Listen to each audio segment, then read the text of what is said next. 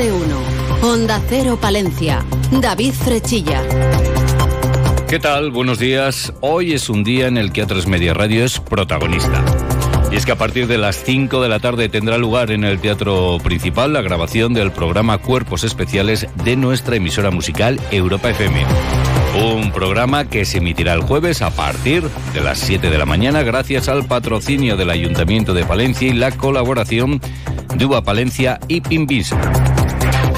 Dentro de unos instantes les contamos más noticias, pero lo que hacemos ahora es conocer el tiempo. En estos momentos tenemos una temperatura de 12 grados. En el exterior de nuestros estudios conectamos con la Agencia Estatal de Meteorología.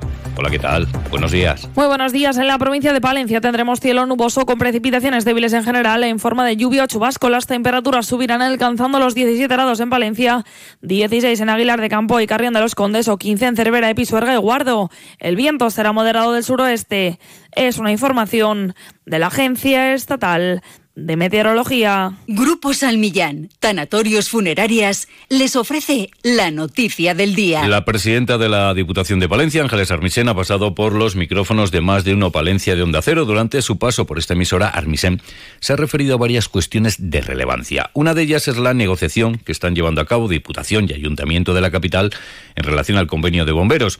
La presidenta de la institución eh, provincial ha señalado que el consistorio de la capital no está por la colaboración al no dar la oportunidad de cuantificar el nuevo convenio y recuerda que el parque bomberos fue construido por la Diputación porque, recuerda Armisen, es un parque comarcal. Y es que el parque de Palencia lo construyó con dinero la Diputación en su día porque era un parque, comarcal. Porque es un parque comarcal. De hecho, nosotros eh, tenemos un derecho de superficie que es una carga real, pero eh, y hay un acuerdo sobre el parque de Palencia, porque de hecho lo sufragó la Diputación eh, con el ayuntamiento para constituir un parque comarcal, ¿no? Otro tema importante que hemos abordado con la presidenta de la Diputación es la escasa vivienda disponible para compra y alquiler que existe en el medio rural. Aumentar este parque disponible es uno de los objetivos que se ha marcado la Diputación para esta legislatura. Armisen confirma Onda Cero que se ha reunido con la directora general de Vivienda. Pero yo esta semana he estado en una reunión con la directora general de Vivienda durante un buen rato y vamos a ir avanzando en, en distintas líneas. Una, algunas ya son de apoyo a los ayuntamientos para conocer qué suelos tienen disponibles. Vamos a ir planteando los dos o tres ejes que tenemos en mente en la Diputación Provincial. Grupo San Millán sigue creciendo en la capital y también en la provincia. En la calle Extremadura 12, nuevos velatorios crematorio con amplias y confortables salas. También en venta de baños y Villamuriel. Grupo San Millán. Siempre a su servicio las 24 horas del día en el teléfono 979 166 200. Y nos vamos ahora hasta las Cortes de Castilla y León y más en concreto hasta la Comisión de Industria, Comercio y Empleo. Más de un año ha tardado en materializarse la petición de PSOE y Ciudadanos de comparecencia del consejero Mariano Veganzones para hablar de la crisis en Cereal Tosiro Foods y las actuaciones y subvenciones concedidas por la Junta. En la comparecencia, la procuradora socialista Consolación Pablos señalaba que la Junta no estuvo a la altura de la situación. De luego, la valoración no puede ser más negativa. La Junta de Castilla y León y su consejería, señor Veganzones, no han estado en la solución del problema a veces hasta han enredado y obstaculizado. Por su parte, el procurador de Ciudadanos, Francisco Igea, afirmaba que el antiguo grupo propietario de las factorías en nuestra provincia era una empresa que se caracterizaba por un periodo de crecimiento siempre respaldado con dinero público. Es que eh, esta comunidad tiene, en el caso de Siro, el ejemplo más paradigmático, paradigmático de capitalismo clientelar que se ha conocido. Y a estas críticas, esto es lo que contestaba el consejero de Industria, Mariano Veganzones. El único comportamiento transparente en todo este asunto ha sido el de la Junta de Castilla y León. Un gobierno fuerte, estable y comprometido y que ha puesto todo, en todo momento, la lealtad institucional y los intereses de los trabajadores por delante de cualquier otro asunto. Y en página de tribunales, el Tribunal Superior de Justicia de Castilla y León ha desestimado el recurso interpuesto por el Ministerio Fiscal y la acusación particular a la sentencia emitida por la Audiencia Provincial de Palencia, por lo que se ratifica la solución de los dos acusados, dos hombres de 50 y 61 años de edad, de un delito de trata de seres humanos con fines de explotación laboral, un delito de agresión sexual, delito de amenazas y coacciones. Además, eh, sepan, eh, vamos a contarles un buen dato económico, porque durante el pasado mes de agosto la compraventa de viviendas registró un aumento en nuestra provincia. El crecimiento fue del 5,56% más, con 171 operaciones. ¿Te operarías tú mismo las dioptrías? Con tu salud bucodental tampoco te la juegues. Someterse a tratamiento sin supervisión de un dentista colegiado tiene muchos riesgos, como perder dientes, dolores crónicos y problemas al hablar. No hay fórmulas mágicas. La salud oral es cosa de profesionales. Colegio de Odontólogos y Estomatólogos de la Octava Región. ¿Buscas trabajo? En la fábrica Virgen del Brezo de Santibáñez de la Peña estamos contratando. Buscamos personal para trabajar en el área de producción de nuestra fábrica. Operario de producción empaquetador. Excelente ambiente laboral y oportunidad de crecimiento. Interesados llamar al 979-860-003 o enviar currículum con foto a info arroba virgendelbrezo.com. Y hablamos de nuestro mundo rural. Onda Cero con el mundo rural palentino. En Onda Cero hablamos de nuestros pueblos, de sus gentes e iniciativas.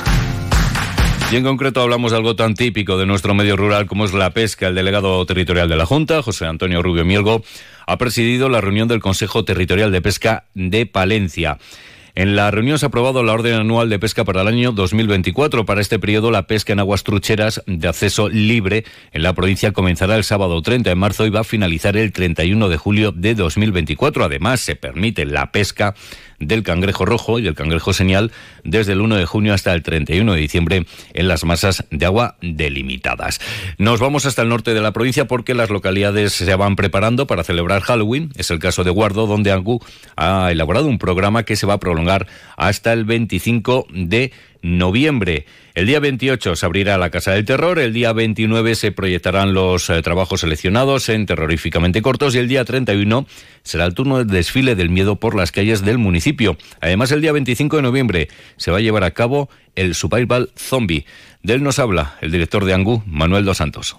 La Survival Zombie que se va a celebrar este año es el mayor eh, eh, espectáculo de Halloween de España, va a estar el 25 de noviembre y bueno, pues es la gran apuesta de este año. Se trata de un evento que eh, durará seis largas horas. Y nos quedamos en el norte de Palencia porque Gaitas Gullón colabora en la celebración del 1200 aniversario del Fuero de Brañosera y una buena noticia para el deporte. La palentina Isabel Nieto luchará por el bronce en el Campeonato del Mundo de Karate.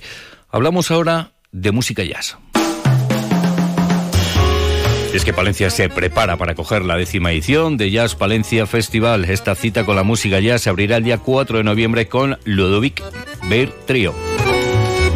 Otros nombres, pues Mike Sterbaum, Hiromis eh, Sonny Wonder, Kyle Eastwood y Camille Zurman. José Ángel Zapatero, organizador de Jazz Palencia Festival un festival, en suma, que con todas estas actividades intenta que suene este género en Palencia, sea más popular, conseguir que Palencia se erija en la capital del jazz, ahora en, este mes, y que este estilo de música protagonice la actividad cultural de la ciudad durante un par de semanas.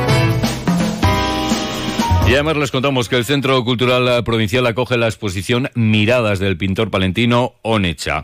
Ya saben que la actualidad de nuestra capital y provincia regresa a las 12 y 20 en Más de Uno Palencia. Julio César Izquierdo, ¿hoy con qué temas? Este viernes 27 se hablará mucho del día del TDAH en nuestro país, pero nosotros hoy queremos eh, conocer la realidad, eh, las inquietudes, las preocupaciones, el día a día del colectivo palentino de TDH Palencia. Por ello vamos a conversar esta mañana en la radio cercana con José Antonio Hoyos, entre otros asuntos y cuestiones de interés. Hasta luego. Pues como siempre, muy atentos a lo que nos vaya a contar, a las entrevistas que se vayan a llevar a cabo en más de una Palencia. Atentos estamos a lo que nos vaya a contar Carlos Alsina. Llegan las ocho y media. Buenos días.